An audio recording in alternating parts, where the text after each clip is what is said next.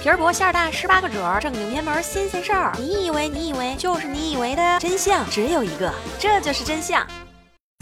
虽然很多知名的成功人士都说过学历不重要，但是他们企业的招聘条件无一不是卡在本科学历以上的。再想想咱们自己的亲身经历，没有学历这块板砖，被职业大门堵死的青年有多少？没有学历这张面具，被婚姻的门当户对给拆散的爱情有多少？没有学历这套铠甲，被社会不公待遇的梦想有多少？学历自古都重要，自从隋朝开始有了分科举试的科举制度，就成为了国家选。拔人才最重要的全国考试，考试成绩不同会得到不同的称号，像常听到的秀才呀、进士呀。咱们今天就聊聊秀才，对，就是《武林外传》里吕秀才的秀才。明清时代，秀才专指府县学的生员，是读四书五经而进学者的专称。简单说，就是学校的学生。要当上这个学生，要取得这种资格，也是不简单的，必须在学道或童子试获得录取，那也是关卡重重。和现今做对比的。话话秀才相当于高中毕业生，虽然也算是有学问的人，但离做官还是根本八字没一撇的。但就是这么个高中毕业生，放在古代的地位还是远远超出我们的想象的。古代科举制度中考中了秀才也是件很了不起的事儿，毕竟也是一个世子，一生中第一次可以亲身体验读书给自己带来的荣耀。虽然也有像《儒林外史》中的范进一样，中了秀才还是被杀猪的老丈人瞧不起，羞辱是穷酸。秀才，但其实大部分秀才并不穷，至少以后的生活水平将得到大大的改善。比如说挣点外快，普通人家的婚丧之事都是要请秀才主持的，红包是自然少不了的。再来就是，如果继续读书成了生员，就有保底工资了，官府每年会给一定的银两补贴。最重要的是，中了秀才意味着社会地位的提升，再动动脑子，跟上时代的脚步，去想办法谋求经济地位的提升。有人这就要问了，不就中了个和高中毕业生？差不多的秀才嘛，和一步登天的比，简直差远了。这社会地位能有什么提高啊？哎，和普通老百姓相比，身价上确实是牛逼了不少的。咱们就说在清朝吧，没有功名的老百姓见了地方官要磕头下跪，称呼县官为大老爷。可秀才就可以不拜，自称生员，与知县谈话还有座位坐。在清朝，读书人的屁股开始变得宝贵，犯了罪轻易是不能打的。而一旦中了秀才，有了功。名更是立刻变身霹雳虎，屁股更是动不得。县官连打的权利都没有，最多只能打手心，而且还要学官，也就是老师才能打，不能由衙役打。看见了没？因为秀才比衙役的地位高，下等人是不能随便打上等人的。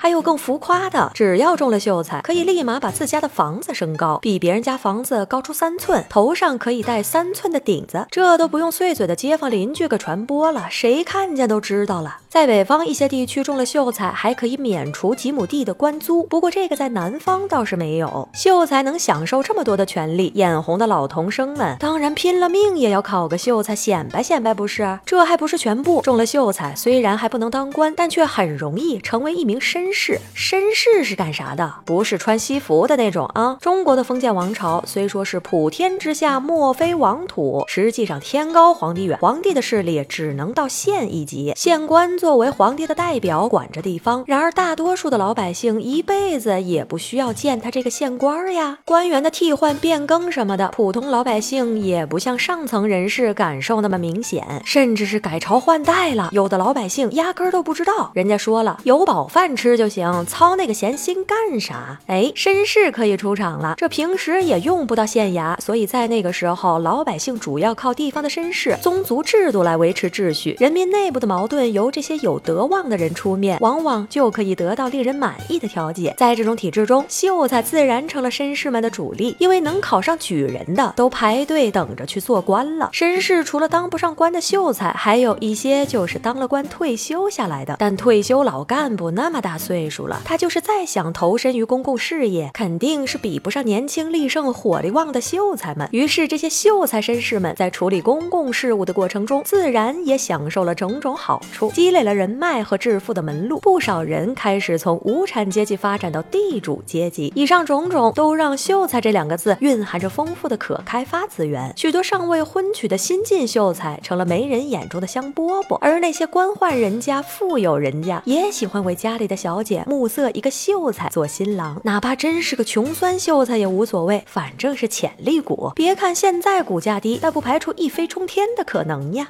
这就是和高中毕业生差不多的秀才在古代的社会地位。需要补充的是，如果按照人口比例来看的话，清朝人口约两亿，全国有秀才三万到五万人。对比现在的话，你得能考得上重点本科，也不一定能中得了秀才。所以呀，想要社会地位，想要上升机会，没有文凭，别人凭啥给你机会？学历决定你的下限，能力决定你的上限。身处这样的社会和环境，唯一能做的就是不断完善自己，这就是现实。所以努力吧，少年。这就是真相。我是你们的主播默默的默默，喝个彩，留个言，点个赞，打个赏，只许州官放火，不许你离开我。咱们下期见。